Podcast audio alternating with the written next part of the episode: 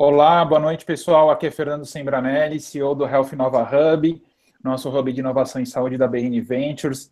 Eu estou aqui hoje com mais um Saúde Mais Ação Connection com o Francinaldo Gomes, da Saúde Mais Ação, e o Rodrigo Nosquese, da XP Investimentos, responsável por alocação internacional, diretamente de Miami. Obrigado, Francinaldo, obrigado, Rodrigo, uh, por estarem aqui conosco em mais um programa. O Frank está sempre aqui presente aqui nos no nossos Saúde Mais Ação Connection, muito bom. Então, primeiramente, vou passar a palavra para o Francinaldo. Uh, boa noite, Fernando. Boa noite, Rodrigo. Boa noite, telespectadores. É sempre um prazer enorme estar compartilhando aí com vocês um pouco da nossa experiência com relação a investimentos. E é, essa, essa semana, né, o Saúde Mais Ação Connection tem uma satisfação de trazer um tema muito interessante, que está em alta aqui no Brasil por conta da nossa é, atual situação política, econômica, que é o tema relacionado a investimentos no exterior. Né? E para falar, né, para nos brindar aí com, com a experiência, com conhecimento, aí para compartilhar com a gente um pouco da expertise, nós trouxemos o Rodrigo Noschiese, né, ele que está falando diretamente de Miami, que é a, a seara dele, né, esse, essa parte de alocação é, de recursos, né. Então, Rodrigo, muito obrigado por ter, é, por estar presente aqui com a gente, tá, a gente é muito grato aí por, por, por você estar. Fernando, obrigado aí por a gente estar tá promovendo mais um evento, e vamos em frente aí que a gente quer mostrar aos nossos ouvintes que não é nenhum bicho de sete cabeças, que é importante ter e que tem maneiras de se fazer a, a, o investimento no exterior da forma correta. Perfeito. Agradeço aí o Francinaldo, agradeço o Fernando, agradeço os telespectadores a oportunidade de estar aqui com vocês. É, bom, eu trabalho aí no, no mercado vamos dizer aí, offshore, no mercado de investimentos internacionais desde 2006. É, trabalhei muito da minha trajetória no Citibank, trabalhei lá 19 anos, e aí, os últimos quatro anos, sendo analista de renda fixa, sediado aqui em Miami, cuidando ali de um, de um livro de algo próximo a 5 bilhões de, de dólares em títulos de renda fixa, e aí, então, vim compor o, time da XP aqui é, a partir de janeiro desse ano, e aí, então, é, é desmistificando um pouco o investimento offshore, né? Acho que, para a gente começar a falar um pouco disso, é, eu sempre gosto de seguir um exemplo, que é o seguinte, Brasil está para o mundo como Piauí está para o Brasil. Então, desculpa, nada contra o Piauí, pelo amor de Deus, eu sou brasileiro, sou paulista, mas não tenho nenhuma rixa, mas eu só quero explicar um pouco referente ao seguinte, é, que, que, que no final do dia quer dizer essa metáfora aí, né? Quer dizer o seguinte: quando você deixa todos os seus investimentos no Brasil, em contexto de diversificação global, isso equivale somente a 1%. Então, a Nossa. representatividade do PIB de Piauí referente ao PIB brasileiro é de 1%. Então, quer dizer, eu brinco que uh, agora há pouco eu estava olhando ali no Bloomberg a capitalização, né? Quanto vale o Ibovespa hoje, né? Então, o Ibovespa, somando todas as empresas que estão negociadas no Ibovespa, o, a capitalização do Ibovespa é de 579 bilhões de dólares. 579, tá? E aí a gente pega o seguinte, somente a Apple, somente a Apple tem uhum. capitalização mercado fechada hoje a 749 bilhões. Então, a gente está falando o seguinte, quando você deixa teu dinheiro no Brasil, é, você está perdendo a oportunidade de comprar centenas, milhares de outras empresas no âmbito global. Então, quer dizer, é, fazendo comparativo, né, sem desmerecer o Ibovespa, pelo amor de Deus, mas o Ibovespa, quando comparado ao tamanho de capitalização, por exemplo, do SP500 aqui, o SP500 ele vale 21 de dólares, enquanto que Bovespa vale 579. Então, é, é a mesma coisa que a gente estiver falando como seria uma pochete, não seria nem uma bolsa, seria um negócio muito quando comparado, isso olhando aqui o Dow Jones, né, desculpa, olhando o S&P 500, que são, então, 21 trilhões de dólares, que são mais de 500 empresas que o compõem. Quando a gente olha o, Dow Jones, que tem ali algo próximo a 50, 60 companhias, a gente está falando em 6 trilhões de dólares. Quando a gente olha o Nasdaq, a gente está falando em 9 trilhões de dólares. Então, quer dizer, é, isso é o mercado americano. Aí imagina você expandir para o mercado europeu, você ir para o DAX, que é a bolsa alemã, você ir para o CAC, para a bolsa francesa, ou você ir para uma Suíça, ou você ir para um Japão, ou você ir para uma Austrália. Então, quer dizer, as oportunidades globais são gigantescas. E é ledo engano acreditar que o montante para diversificar seja um montante estratosférico. Não, hoje, é, você com é, aqui na XP, o que a gente disponibiliza, por exemplo, a gente abre um relacionamento com 100 mil dólares é, para conta na XP, e se o cliente, aquele cliente que almeja investir e é um cliente que tem no DNA a, aquela postura de ficar fazendo é, trading, de ficar negociando compra e venda de ações, a gente tem então uma postura de, a gente tem um outro, uma outra plataforma que chama IB, a IB é a, é a abreviatura de, da Interactive Brokerage. Então, com 30 mil dólares, se o cliente gosta de negociar, por exemplo, bolsa chinesa, ah, ele gosta de comprar Alibaba na China, ele consegue. Ele quer comprar Samsung na Coreia, ele consegue. Então, quer dizer, é ledo engano acreditar que os montantes são bastante altos, pelo contrário, os montantes são bastante é, assim, não irrisórios, mas são mais baixos do que é, a crença popular prega. Interessante. Outra Excelente. Coisa, é... Outra coisa é, que aí vamos fazer mais um, um diálogo aí de, de, de, vamos fazer um bate-papo para explorar um pouco mais os assuntos. É, vamos explorar um pouco mais aí, Francinaldo, vamos fazer aí a nossa a nossa Sim.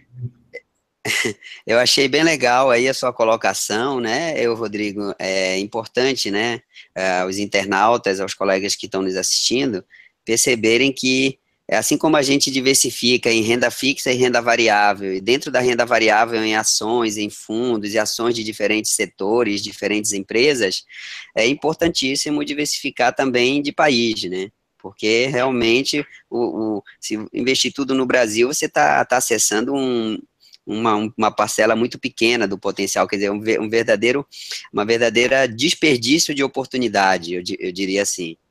Ah, e eu queria colocar, perguntar aí para o Rodrigo, é, que ele já comentou um pouco dos valores, mas sim, é, pelo que eu percebi, então não precisa ter muito dinheiro, né? Não precisa ser multimilionário ou bilionário para poder ter ativos internacionais, né? Os valores, mas Sim. É, pelo que eu percebi, então, no alto dá para já dá para ir, né? Já dá para ser multimilionário. Sim, é, é verdade. Aqui deu um, um certo eco a tua ligação, mas não, não precisa ser um multimilionário, não. E aí, quer dizer, você consegue abrir uma conta pessoa física aqui fora, é, ou se for, o, se for o critério também, o que a gente consegue fazer é abrir as chamadas é, offshore companies.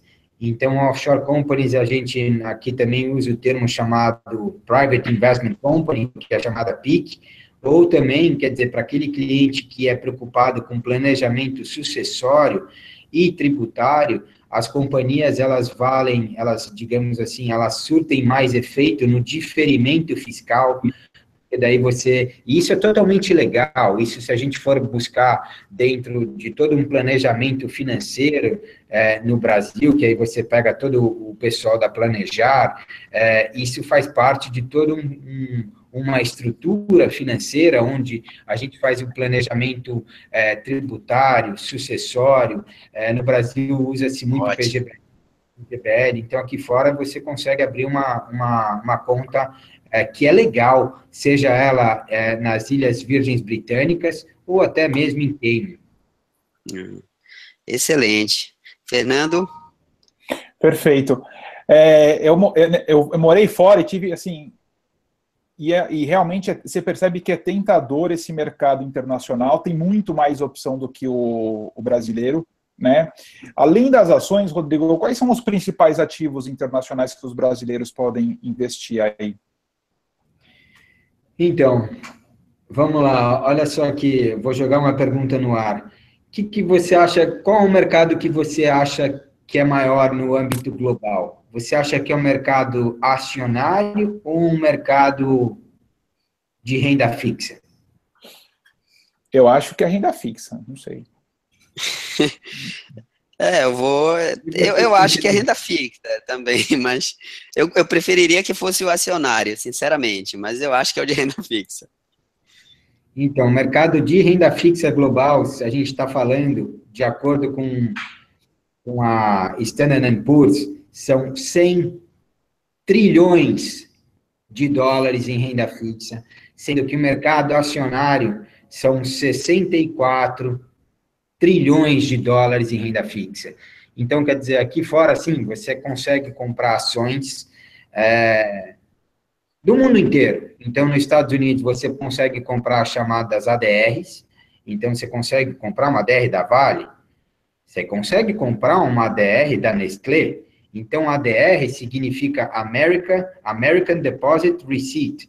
Então, significa dizer que se a empresa não está sediada nos Estados Unidos, ela vai fazer um recibo, como faz uma Vale, como faz uma Embraer, como faz um Banco Itaú, ou até mesmo quando fazem outras empresas sediadas em outros países, que é o caso, por exemplo, uma Nestlé, uma Toyota. Então, você também consegue comprar ações de outros países que são chamadas ADRs, vale a premissa que quando você compra uma ADR de outro país, você também estará refém da, a, digamos assim, não da volatilidade, mas da flutuação da moeda a qual esse país esteja, a, a, ação dessa companhia esteja inserida. Então, você comprou uma Toyota, ela vai estar espelhando a ação da Toyota que é negociada no Japão, ou se você comprou uma Nestlé, ela estará espelhando a ação que é negociado em franco suíço na Suíça.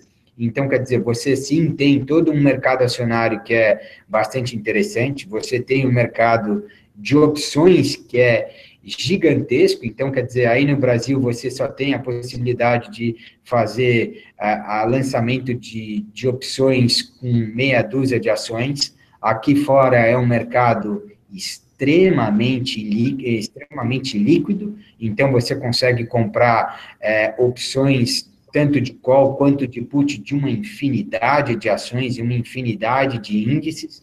Então, um mercado extremamente amplo. E no mercado de renda fixa, como eu aqui mencionei, né, são 100 trilhões de dólares. Então, você consegue comprar ações de companhias americanas, como ações de governos, por exemplo, algum tempo atrás, aí no início de abril, a gente estava recomendando aqui para os nossos clientes comprar o título do governo português, que estava é, oferecendo uma taxa de uma taxa interna de retorno ali que é chamado de yield na casa de 5,3%. Hoje esse bonde português com vencimento ali da ordem de 2024 está oferecendo um yield na casa de 4,3%. Então, é ler do engano acreditar. Claro que se você compra um título do governo americano para 10 anos hoje, ele está te dando rendimento. Hoje, o fechamento foi de 2,26. Mas é, do chamado AAA, do AAA americano. Se você desce um pouco a qualidade de crédito, você consegue rendimentos um pouco maiores. E Rodrigo, é uma questão que eu sempre coloco, assim, que sempre a gente tem sempre algum grau de dúvida, né, a respeito, né? Por exemplo, é, a gente já viu que é importante diversificar, né, de diversificar para outros países. Beleza, isso acho que está claríssimo aqui para os nossos é, internautas aí. Agora, minha, uma pergunta, assim, ao mesmo tempo, um, queria ver seu comentário, assim. É, como, como que um investidor que tem ativos internacionais, como que ele deve trabalhar esses ativos em termos de uso? Por exemplo, a pessoa viaja muito, então ela pode usar essa carteira de investimentos dela fora enquanto ela está viajando, ao invés de ter que comprar dólar aqui no Brasil para usar lá fora, ou abastecer cartão, enfim, ou comprar lá no aeroporto, entendeu?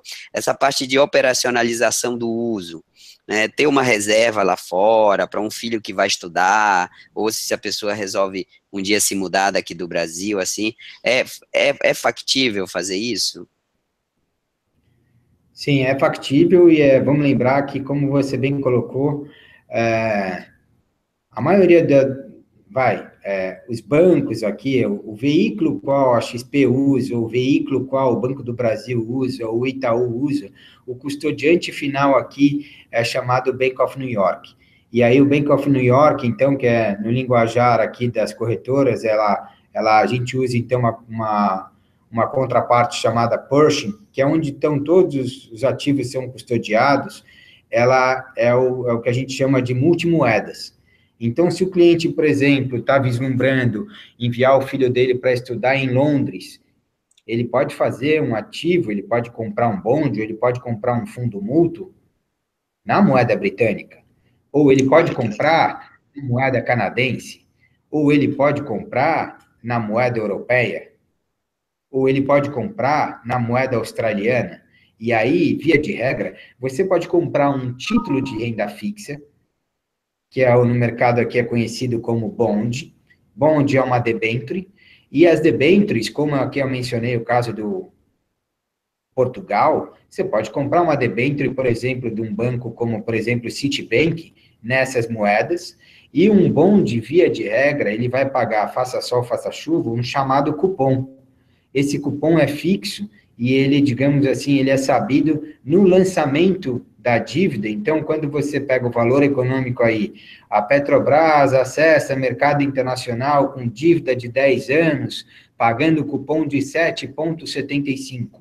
Significa que esse 7,75 será elegível ao cliente, ele vai receber isso, é, digamos assim, em pagamentos semianuais. E então, o cliente, quando recebe esse cupom na conta, ele então será creditado na conta dele em dólar, e se assim ele desejar, ele pode utilizar esse recurso para, é, digamos, utilizar nas viagens a lazer ou a trabalho, então ele pode utilizar isso referente a um bonde.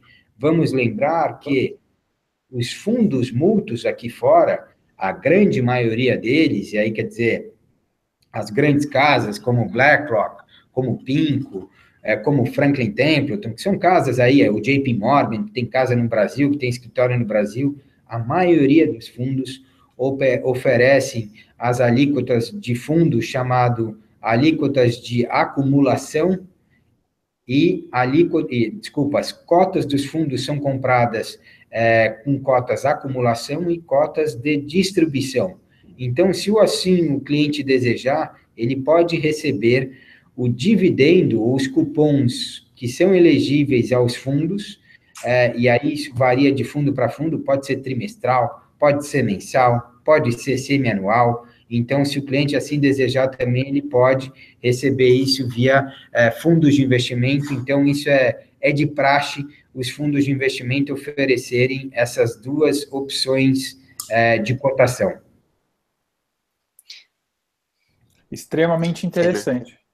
É extremamente interessante, Rodrigo. E antes da gente começar aqui ao vivo, estava falando, falando um pouco do cenário, né? Como é que tem crescido esse cenário de interesse, de, principalmente dos investidores, talvez brasileiros, latinos, aí para investir no mercado não só norte-americano, mas internacional, como diversificação de risco? É, a gente, bom, vocês aí do Brasil veem melhor que eu a valorização do chamado bitcoins, né? Então, é vira e mexe sai no Infomana. E claro que o grande problema do Bitcoins, e eu acho que, na minha visão pessoal, é, é uma bolha, e o grande dilema disso é que não é regulamentado, e aí é, vamos responder essas perguntas em duas fases, mas a primeira fase é que a gente vê um, um fluxo muito forte de investidores é, chineses, então, que tem feito o Xi Jinping é criando, ele está criando regras um pouco mais árduas é, para o chinês investir. Então, o chinês, sim, tem é, colocado mais capital no bitcoins para retirar o dinheiro da China, e aí está mandando dinheiro para cá. Então, a gente vê não somente o chinês, mas a gente vê o mundo hoje, ele busca rentabilidade. É, se você deixa teu dinheiro hoje no chamado German Bunds, que é os títulos do governo, do governo alemão para 10 anos, hoje subiu um pouco, tá? Mas era mais baixo do que isso. Você ganha rendimentos de 0,60.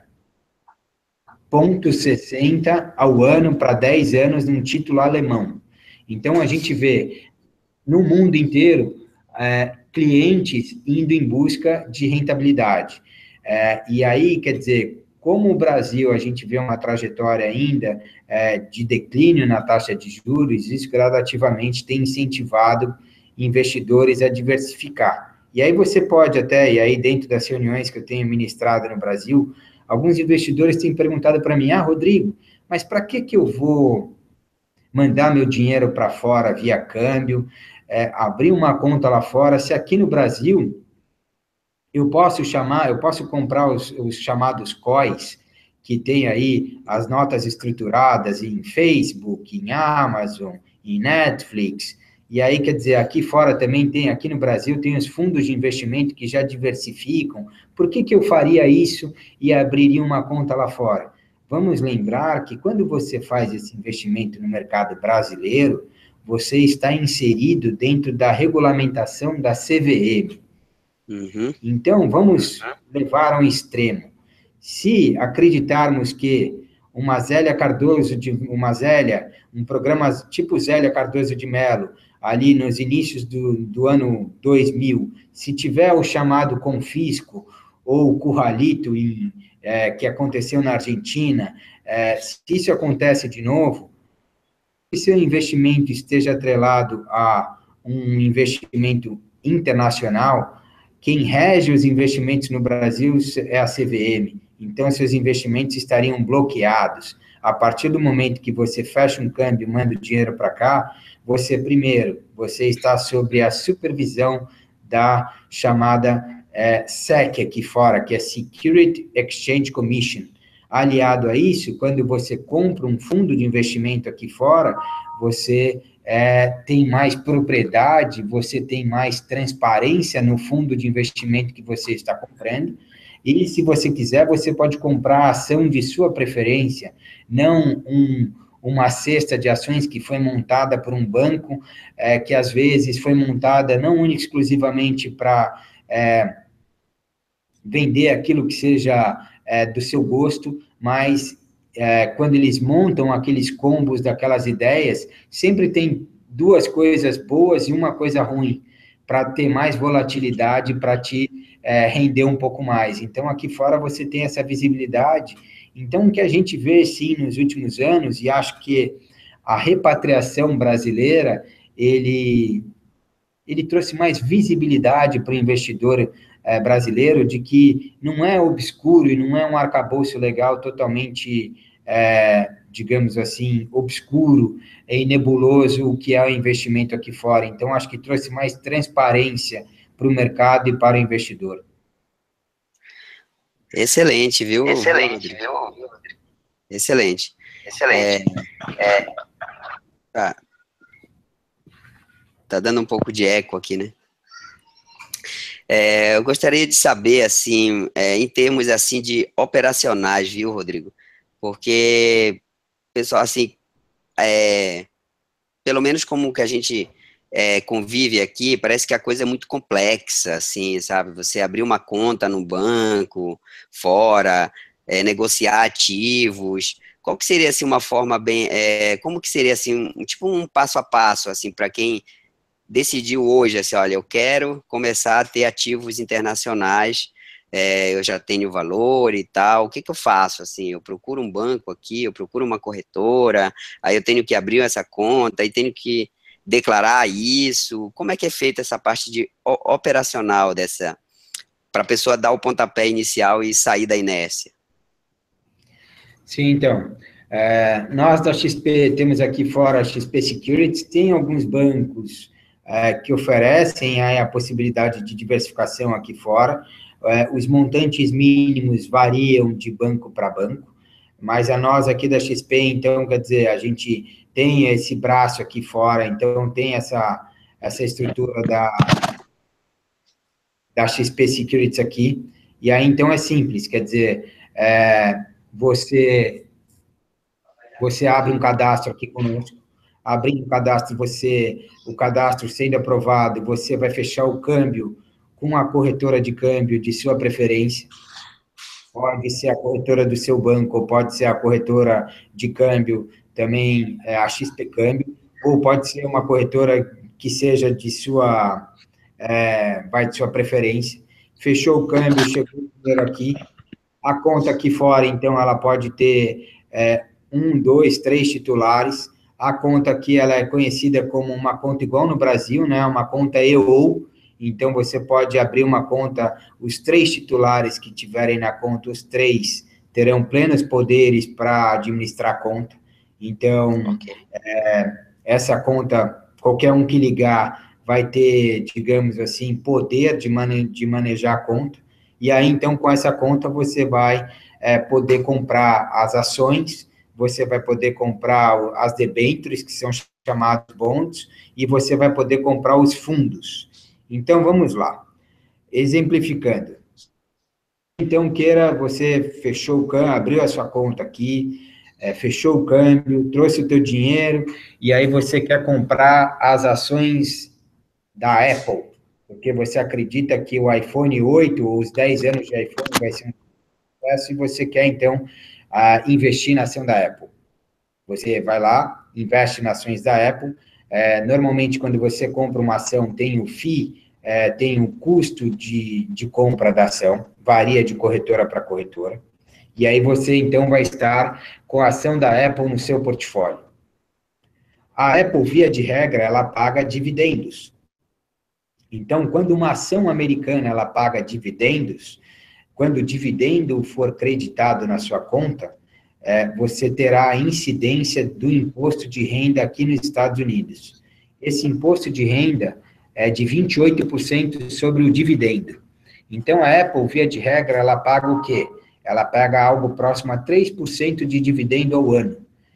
Então, você, toda vez que credita o dividendo na sua conta, na fonte, o chamado IRS, que é Internal Revenue Service, que é a mesma coisa que Receita Federal Americana, ela vai lá na sua conta e captura os 30%. Certo? E aí significa o seguinte: esse é uma coisa, se você comprou a ação da Apple a 150 dólares e daqui a cinco anos você vendeu a ação da Apple a 300 dólares, você, quando vendeu a ação da Apple, você teve ganho de capital. Perante o ganho de capital, quando você realiza o ganho, você tem que pegar o câmbio inerente à operação e tributar 15% de ganho de capital. Então, aqui eh, exacerbamos como é que é a metodologia para ações. Quando você compra um fundo mútuo aqui fora, um fundo mútuo aqui fora, ele, ele é chamado, ele é um fundo chamado offshore. Então, esses fundos mútuos, normalmente, eles estão sediados em paraísos fiscais. Então, via de regra, eles são sediados em Luxemburgo, ou até mesmo na Irlanda. Então, quando você compra, por exemplo, um fundo de ações de, vamos dizer, o que está em voga hoje, ações de tecnologia, que tenha Google, que tenha Amazon, que tenha Facebook, que tenha Netflix, e aí, então, esse fundo, como ele está sediado num paraíso fiscal, ele não tem, quando o, essas companhias pagam os chamados dividendos, cada, claro que empresas de tecnologia, via de regra, elas não vão pagar muito dividendo, né? elas são mais empresas de crescimento. Mas se porventura elas o pagassem, é, como elas estão sediadas em paraíso fiscal, o, os fundos estão sediados em paraíso fiscal, o cliente então não teria incidência de imposto de renda. E aí, então, os fundos aqui fora, como eu falei, tem as cotas acumulação e as cotas distribuição. Se o cliente tiver um fundo de cota distribuição, toda vez que cair o dividendo na conta dele, ele tem a obrigatoriedade de, no Brasil, ir lá e pagar o DARF, o Caneleão, é, até, é, até o último dia útil do mês subsequente da operação. Então, se eu comprei ação, hoje eu comprei um fundo é, de tecnologia do JP Morgan. E aí uhum. é, eu realizei o lucro, ou seja, vai, vamos exemplificar, eu comprei esse fundo no início do ano. E aí, em janeiro, dia 1 de janeiro. E hoje, então, eu realizei o lucro desse fundo. Então, significa que eu vou ter até o dia 30 de julho para pagar de ganho de capital no fundo de investimento. Se porventura esse fundo me pagou dividendo, eu também tenho a obrigatoriedade de pegar um carnê DARF e ir lá até o, o último dia útil do mês subsequente e pagar também é, o, é, o dividendo que foi creditado em minha conta. A mesma metodologia, ela é inerente ao bonde, a debenture. Então, se eu comprei o bonde da Petrobras aí que me paga 7,75, e aí Petrobras vai me pagar isso duas vezes ao ano, então vai exemplificando, seria muito próximo da ordem de é, muito próximo da ordem de 3,75, mais ou menos, que seria pago ao ano, é, toda vez que for creditado esse cupom na minha conta, a metodologia é a mesma. Então, eu tenho que ir lá e pagar o carnê DARF até do mês subsequente. Então, essa seria a metodologia é, operacionalmente falando. Ah, Rodrigo, e se eu tenho uma empresa? E se eu abrir a Francinaldo Limited? Ou eu abrir a Fernando Limited? É, limitada num paraíso fiscal, seja em BVI ou seja em Delaware. Eu tenho minha companhia lá. Não, a companhia você tem o diferimento fiscal.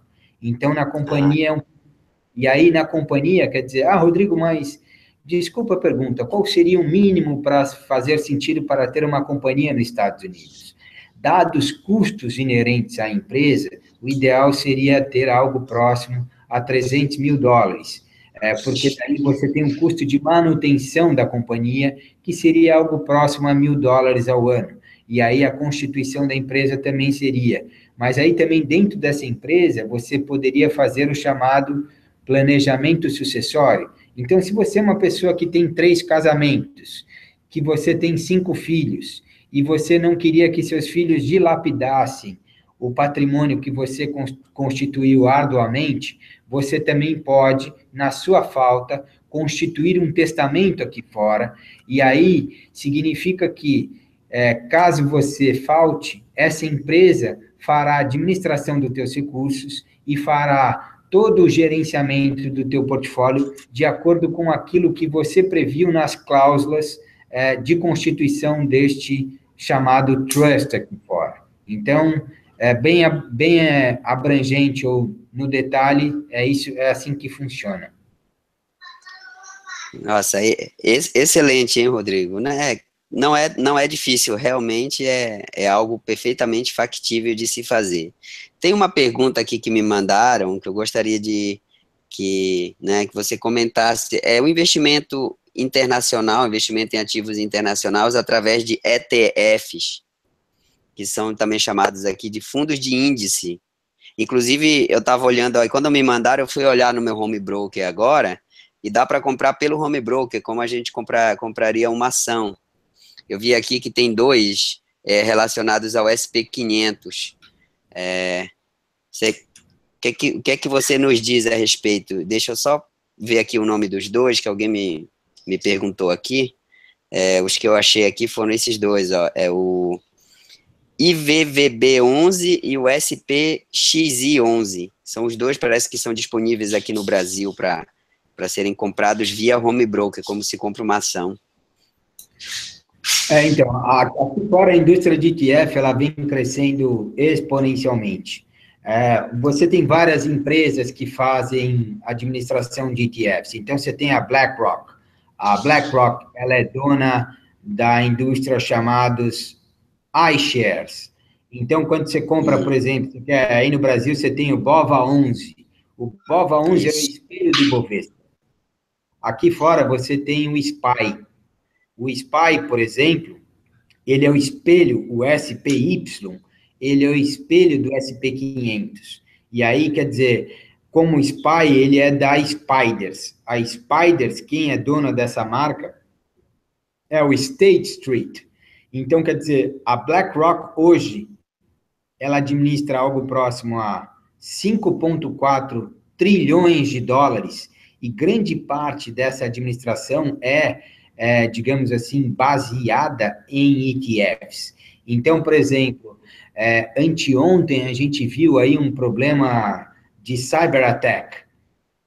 Então, uhum. aqui, por exemplo, aqui fora você pode comprar um ETF de empresas que estão linkadas a ataques cibernéticos. Ou você pode comprar, por exemplo, dado, por exemplo, o óleo que caiu recentemente, vai, vamos olhar aqui o barril do petróleo que estava cotado a 50, hoje o barril do petróleo está muito próximo a 44.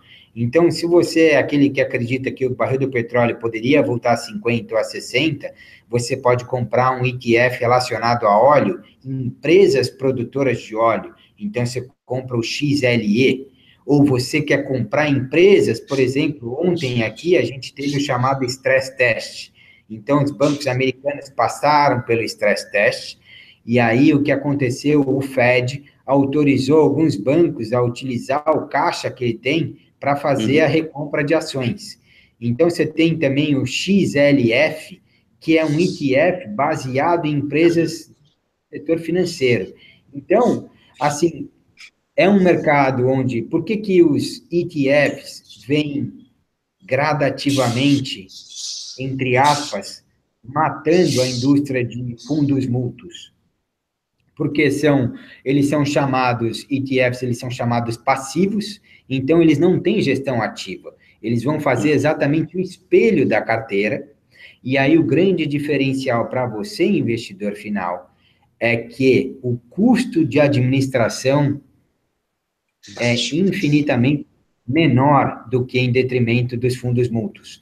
Então, você pega um ETF aí, ele vai te cobrar mais ou menos ponto 15, ponto 20, se muito, ponto 30 na taxa de administração do ETF. E aí, quer dizer, é uma indústria bastante ampla. Então, por exemplo, se você falar, eu quero comprar um ETF de França, ou eu quero comprar um ETF de Alemanha, ou eu quero comprar um ETF de México, ou eu quero comprar um ETF. É, e aí também tem as modalidades, acredite se quiser, de alavancado duas vezes, ou de, por exemplo, Brasil, tem investidor que está negativo em Brasil, aqui nos Estados Unidos tem um ETF que é duas vezes, é, é o chamado, se o Ibovespa cair do, se o Ibovespa cair 5, 10%, tem um ETF aqui que, se ele cair, ele sobe duas vezes, que é o chamado BZQ.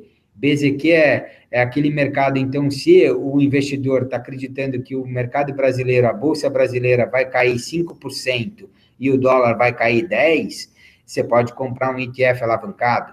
Claro que é, é bastante perigoso você transacionar esses tipos de ETF alavancados, porque eles são para o bem e para o mal. É, então, por exemplo, aqui fora, na crise em 2008, quando o Lehman Brothers quebrou, é, o que aconteceu foi que é, quem comprou, por exemplo, o chamado SDS, que eram duas vezes invertido a performance do SP500, naquele ano fatídico onde a bolsa americana perdeu 45%, quem comprou esse ETF ganhou 100% uma indústria bastante ampla é, e tem para todos os gostos.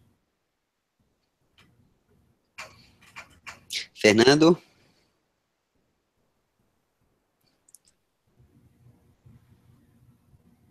Oi. Uma coisa que a gente nota aqui no Brasil, pelo menos né, o que eu tenho acompanhado do Francinaldo, quer dizer, ainda a gente tem muito investidor que está tá entrando no mercado, a gente, claro, tem as famílias que já estão buscando uh, consolidar seu patrimônio. Né? Qual que é o perfil do investidor que busca diversificar? Tem um, existe um primeiro, existe um perfil. É, são investidores mais experientes ou são famílias, grandes negócios que veem que esse é o passo esse é o próximo passo natural a se tornar em termos de proteção patrimonial, mais do que buscar até a rentabilidade? Olha, eu acho que vai, o que a gente vê Pai, desde quando eu estou aqui na XP, eu vejo um pouco de tudo. Eu vejo bastante, bastante leigos, que teoricamente não conheciam desse mercado e começam a conhecer, então tem tem investidores conservadores, tem conserva, tem moderados, tem agressivos, tem famílias, é, tem pessoas físicas e como vocês bem colocaram, né? Tem pessoas que estão almejando é, enviarem os filhos para estudarem aqui quando tiverem 18 anos, ou até pessoas que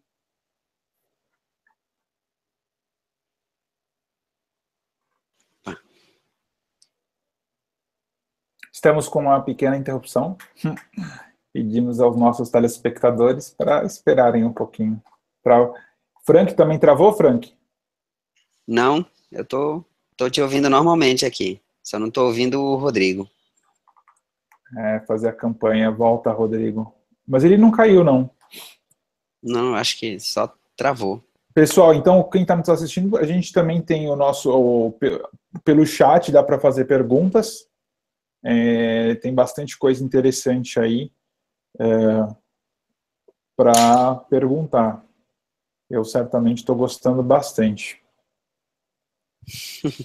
Estamos aprendendo bastante também aí. Já estou pensando aqui como que a gente vai é, operacionalizar isso aí. Né?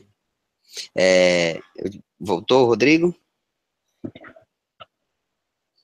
Acho que ainda não, né? Não, mas eu, eu acho que ele, ele volta. É.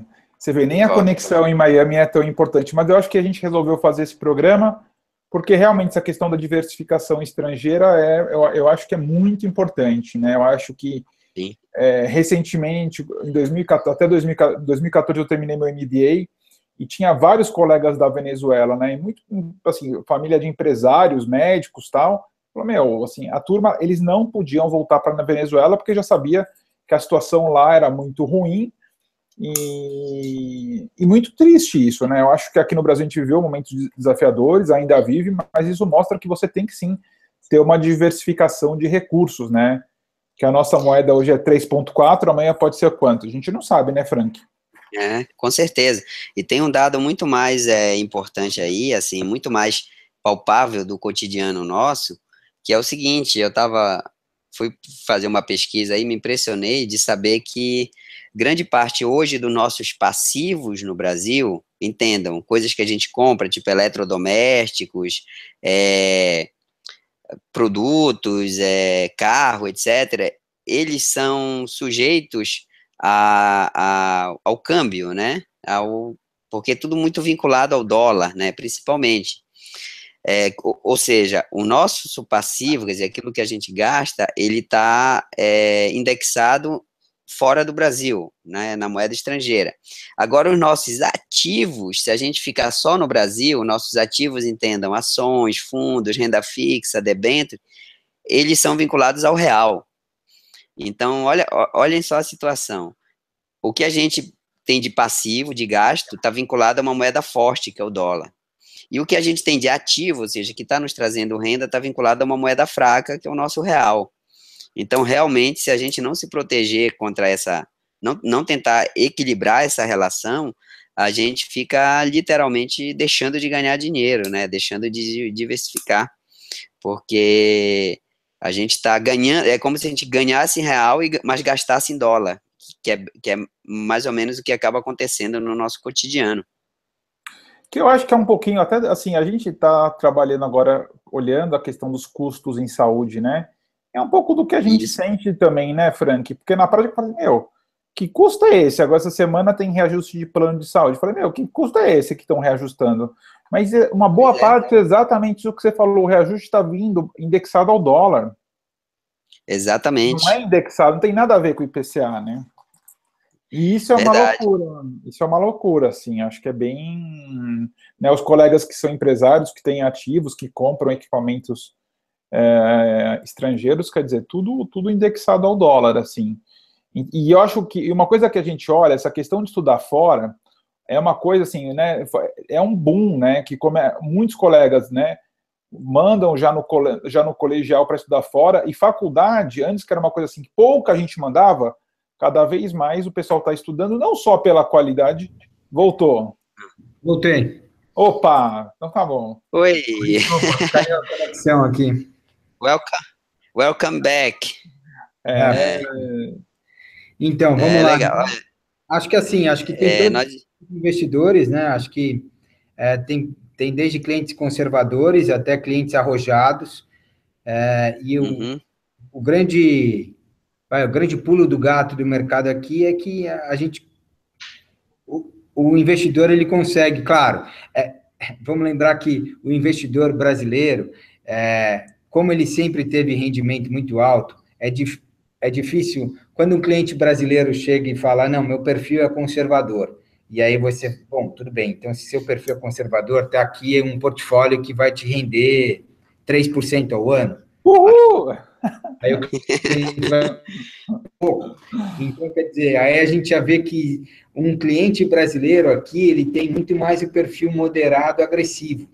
Então, e aí um perfil moderado agressivo, ele vai ter, é, tem- vai, ah, Rodrigo, o que, que significa isso? Ah, um fundo de empresas de alto rendimento vai te proporcionar um rendimento na casa de 5,5%, 6%. Um, um portfólio, mais ou menos, de empresas de alta qualidade, que é chamado aqui fora grau de investimento, vai te dar um rendimento na casa entre 4 e 5. Então, e aí, claro, ah, Rodrigo, os chamados mercados emergentes. Os mercados emergentes, aí você pode comprar um pouco de Argentina, você pode comprar um pouco de Brasil, um pouquinho de África, um pouquinho de Ásia, é, vai te proporcionar um rendimento, Rússia, vai te proporcionar um rendimento na casa entre 6 e 6,5%.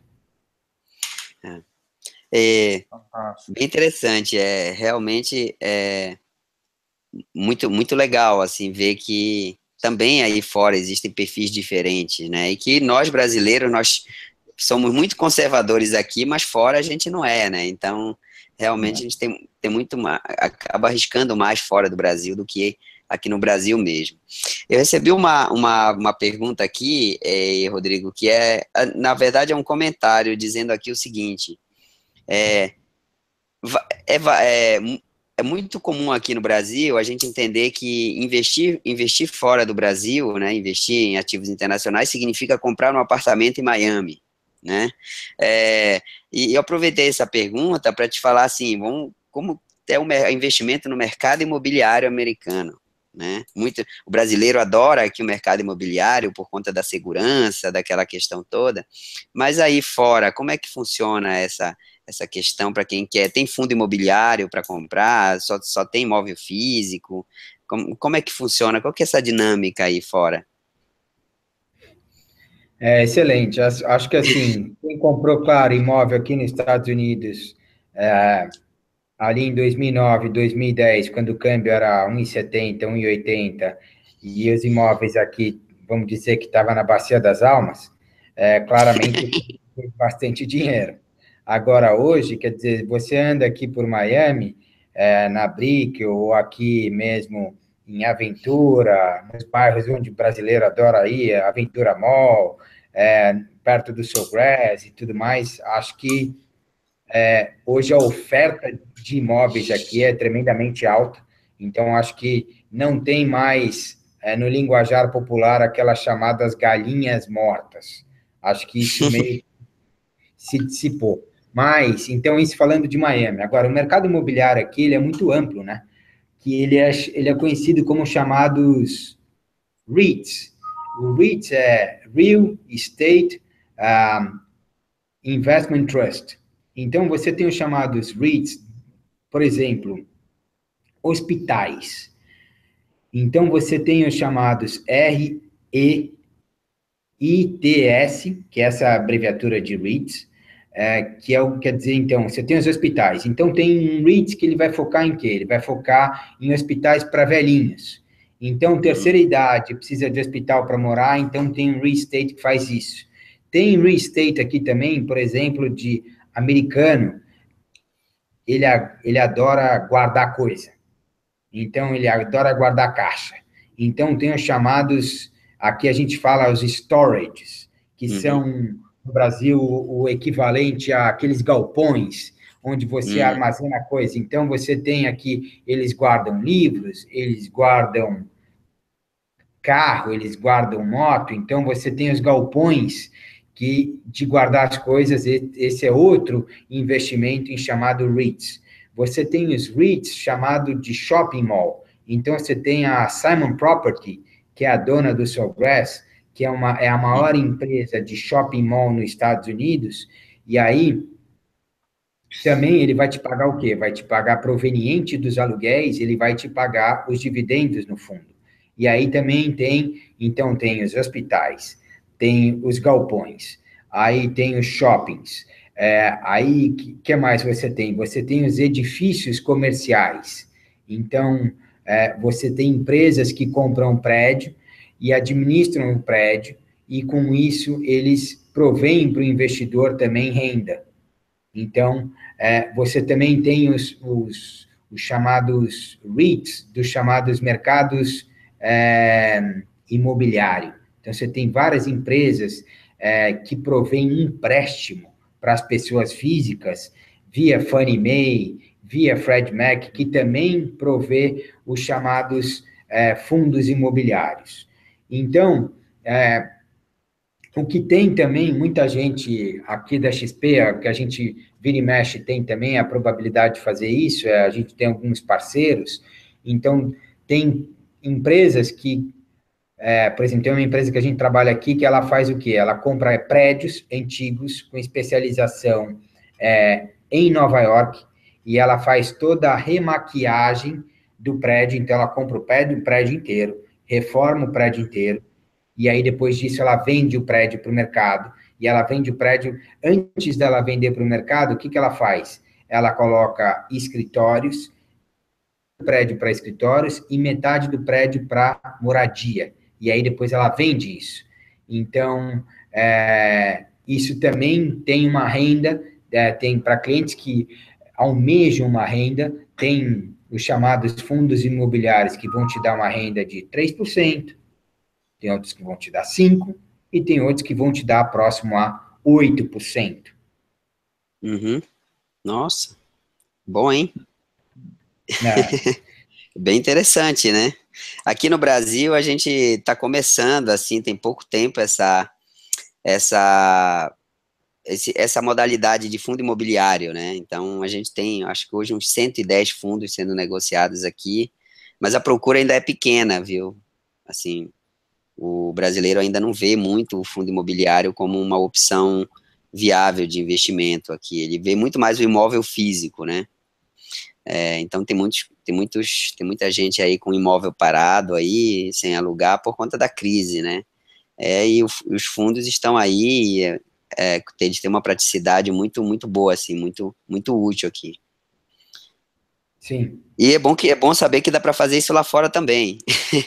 Dá, não, aqui, é, aqui é que tá, o, vai, digamos assim, o animal aqui, entre aspas, é um pouco diferente daí, né? Então, você tem, aí eles pegam um edifício e fazem um fundo imobiliário. Aqui não, aqui a, a metodologia de REITs, ela é um pouco diferente daí. Não é um único prédio, são vários prédios, são várias empresas, é, e aí, claro, é, você vai ter vários tipos de fundos imobiliários, como aqui eu mencionei. Então, não é um único, ah, tem o Almirante, o Almirante Barroso, que era o fundo imobiliário que tinha aí, do, do Banco do Brasil, ou tem o, o BC Funds lá, que era do BTG Pactual. Então, quer dizer, é, é um pouco diferente, né? Porque daí ele compra o prédio, aluga salas comerciais, aluga, tem toda a vacância do imóvel. Aí no Brasil é um pouco diferente daqui a metodologia. É, então, o, o que até mesmo muitas pessoas vislumbraram com a entrada do Donald Trump é que o, todo um, um pacote de infraestrutura iria favorecer a indústria é, de mercado imobiliário. Então, é, iriam ter construções de novos prédios, de novas casas, de novas rodovias. Então, empresas que estão inerentes a todo um plano de infraestrutura se valorizaram fortemente aqui nos Estados Unidos em virtude disso. Agora, uma coisa há de ser dita: os fundos, os fundos imobiliários aqui, o real estate, é, é, Trust Securities, eles são altamente voláteis em virtude do movimento da taxa de juros. E a gente Entendi. sabe que o Fed subiu a taxa de juros agora no mês de junho, e o mercado como um todo indica que mais um aumento poderia ocorrer em dezembro. Então tem que só um pouco cautela com os REITs, porque eles vão muito bem num movimento onde a taxa de juros são estáveis, onde a taxa tá. de juros sobe muito, eles sofrem um pouco a marcação a mercado. Perfeito. O Fernando Chaves perguntou no, no nosso chat sobre qual seria o percentual de alocação interessante entre moeda estrangeira e moeda nacional. Acho que tudo em dólar, né? é. Acho, claro que hoje, dado o epicentro da crise que o Brasil mora, vive, é, muitos falariam isso. Olha, a minha experiência estando, estando no mercado internacional desde 2006, quase 11 anos, é, claro que não existe uma fórmula mágica que pode ser compartilhada para todo mundo, mas é, sabendo que as pessoas têm seu custo de vida no Brasil, IPTU, IPVA, é, mercados, toda a vida, todo o custo fixo lastreado em Brasil, eu falaria que o ideal seria algo entre 20 a 30, no máximo 40% dos investimentos aqui fora, não mais do que isso, porque claramente é, as pessoas estariam inseridas ainda no custo fixo é, brasileiro. É uma boa, é uma boa proporção, né? É uma boa proporção do, da carteira de investimentos aí. Mas realmente a gente tem que se proteger, não tem, não tem, não tem muito jeito, né? A gente tem que, que proteger o dinheiro que a gente ganha, né? E o, o investimento, o investimento fora do Brasil, né? Vamos falar que investimento em ativos internacionais gera, além da diversificação, uma certa proteção cambial, né? Também. Exato. Se a gente olhasse o euro há seis meses atrás, o euro há seis meses atrás estava cotado a, muitos, a muito próximo de 1,05, 1,06 de dólar. Hoje chegou a 1,14. Então, todos os ventos que estavam soprando negativamente na Europa se dissiparam após as eleições da França. Então, claro, acho que o dólar aí, vamos falar que ele se enfraqueceu, muito do sonho que estava, digamos assim, atrelado à lua de mel do mercado com Donald Trump se esvaireceu um pouquinho aí nas últimas, nos últimos meses e semanas, mas é, você diversificando em moedas é, que eu falo que tem alta conversibilidade, então se você chegar em qualquer lugar do mundo com dólar, com euro, com moeda britânica ou moeda japonesa, as pessoas vão aceitar. Agora, se você chegar com real, a moeda não é conversível. E aí, claro, é, é e aí, de novo, né, as oportunidades estão lá. Há um mês atrás, eu falei para alguns investidores aqui fora que seria um movimento interessante em aplicar no dólar australiano, que estava cotado a 0,72 de dólar. O dólar australiano hoje chegou, hoje, vai nas últimas semanas, chegou a níveis de 0,76, e eu acredito que, conforme expectativas do mercado, é que o dólar australiano poderia, sim, chegar a níveis próximos de 0,85 de dólar, dado que é uma moeda muito atrelada ao minério de ferro, e o próprio Banco Central australiano já sinalizou uma possível elevação na taxa de juros lá. Então, quer dizer, é, é o que eu brinco. Você, com uma conta internacional, você tem um mundo aos seus pés. Não é simplesmente o dólar, é, é o euro, é o japonês, é, ou seja, você tem é, setores infinitamente maiores do que no Brasil. Quer dizer, quantos setores no Brasil você tem para investir? Você tem empresas de tecnologia para você investir no Brasil? Não. Não. Você tem é. empresas. É. Quantas empresas você tem no setor de óleo no Brasil para você investir? Olha o mundo, quantas. Se você gosta de Petrobras, por que, que você não abre uma conta fora e investe, por exemplo, na, na Total, que é uma empresa francesa de óleo, ou você in, investe na Indian Oil, que é uma empresa indiana de óleo. Ou seja, o mundo aos seus pés. É, verdade mesmo, né? Porque eu estava fazendo uma comparação, só para você ter uma ideia, o, aqui no Brasil hoje tem mais ou menos 400 e 20, 400 e poucas empresas listadas na Bovespa, né? E se nós pegarmos só o índice SP 500, já tem mais empresas do que todo o mercado brasileiro. Então, realmente, a gente está ainda incipiente, temos muito para crescer ainda, né? O, o mercado brasileiro é um mercado muito, muito grande, muito promissor, mas a gente ainda está ainda no comecinho aí da nossa história nessa parte, é, e temos muito aí para crescer.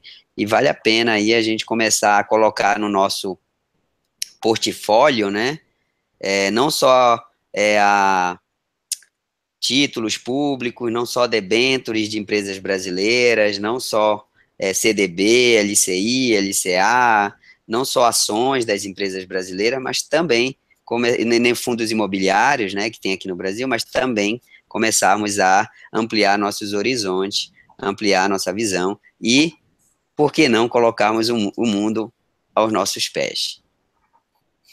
Verdade. Muito obrigado, muito obrigado, Rodrigo. E só para entender, para finalizar, quer dizer, depois que você abriu a conta, você tem a plataforma online e aí a, a, a, opera a partir da plataforma online. É isso? Então, muito bem colocado. Para você comprar e vender ações, sim. É, você pode utilizar a plataforma, então, da Interactive Brokerage, e aí você compra e vende a ação que você quiser. É, esse site está traduzido para o português, então, um cliente que, digamos, tem algum problema com a língua não vai ter problema algum. A gente também tem aqui o chamado onboard, então o cliente ele vai receber o kit de boas-vindas, a gente vai fazer uma navegação preliminar com o cliente para ele entender como é que funciona a, toda a, as funcionalidades do sistema, isso para comprar e vender ações. Infelizmente, para operacionar os fundos mútuos e os títulos de renda fixa, os títulos de renda fixa aqui fora são negociados no mercado de balcão. Então, para comprar e vender um título, obrigatoriamente você, você cliente final, não consegue operacionalizar você mesmo. O que a gente provê é uma lista é, dos títulos que a gente acredita serem os mais interessantes no âmbito global. A gente compartilha essa lista com vocês e aí, claro, a gente faz uma sugestão de alocação e aí dentro dessa sugestão de alocação, se vocês estiverem de acordo, a gente vai cotar os preços dos títulos de renda fixa no mercado balcão. Referente aos fundos mútuos, os fundos mútuos são fundos, então, conhecidos como fundos é, offshore, como eu aqui coloquei. Então, normalmente, os fundos também não têm a possibilidade de você comprar ele é, igual a plataforma que você compra entrando na plataforma XP ou na plataforma do seu banco, Santander, Itaú, Citibank, whatever.